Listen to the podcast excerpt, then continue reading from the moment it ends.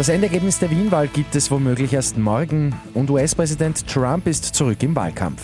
Immer 10 Minuten früher informiert. 88.6 Die Nachrichten. Im Studio Christian Fritz.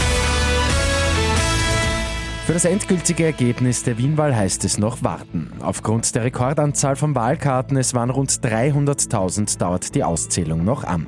Frühestens heute Abend soll es das Endergebnis geben, womöglich aber auch erst morgen.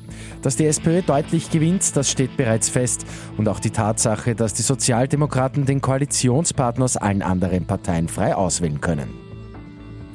US-Präsident Donald Trump ist zurück im Wahlkampfmodus. Bei einem Auftritt in Florida sagt Trump, dass er in toller Form ist. Seine Anhänger lässt er auch wissen, dass er jetzt immun gegen das Coronavirus ist. Zuvor ist Trump mehrmals negativ getestet worden. Neben den Schnelltests sind auch andere Labortaten ausgewertet worden, sagt sein Leibarzt Sean Conley. Bei seiner Reise nach Florida hat Trump einmal mehr auf das Tragen eines Mund-Nasenschutzes verzichtet. Der Deutsche Buchpreis 2020 geht an die deutsche Schriftstellerin Anne Weber. Die Auszeichnung ist mit 25.000 Euro dotiert. Und Eisenstadt im Burgenland baut das Radnetz weiter aus. Die gute Nachricht zum Schluss. Die noch gegebenen Lücken zwischen den Radwegen sollen jetzt geschlossen werden und auch ein neuer Radweg zum Bahnhof ist im Entstehen.